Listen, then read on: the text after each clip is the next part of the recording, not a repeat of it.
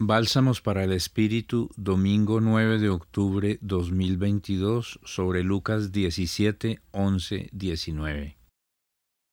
En el ministerio público del Señor Jesús, los milagros, la mayoría de ellos, curaciones de enfermedades graves, son señal indicativa y garantía de que ha irrumpido en la historia humana una realidad novedosa, esperanzadora para los condenados de la tierra, en el máximo sentido en que algo puede ser esperanzador para quienes son afligidos por las diversas manifestaciones del mal. El relato de hoy nos habla de diez leprosos sanados por Jesús. Solo uno de ellos se devuelve para dar gracias.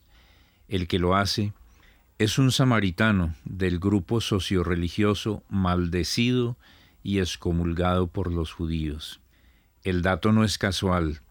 El ministerio sanador de Jesús es universal. No excluye a nadie ni por razones religiosas, ni raciales, ni ideológicas, tampoco económicas o sociales. Es notable la insistencia del Papa Francisco en este sentido.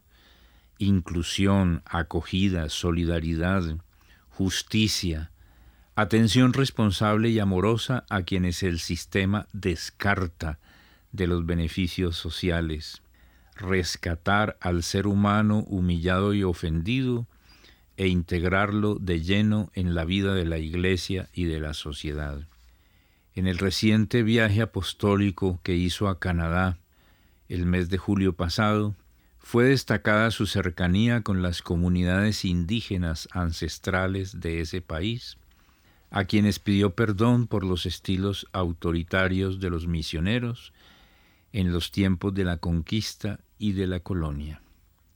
Para la Iglesia de hoy y de siempre, lo fundamental no se puede reducir a su fortaleza y privilegios institucionales, sino a su capacidad de salir en misión a las calles de la vida, despojada de ornatos y fantasías mundanas, para hacerse presente con lo propio de Jesús, sanar, redimir, salvar, liberar, sin esperar recompensas y homenajes. Les habló Antonio José Sarmiento Nova de la Compañía de Jesús.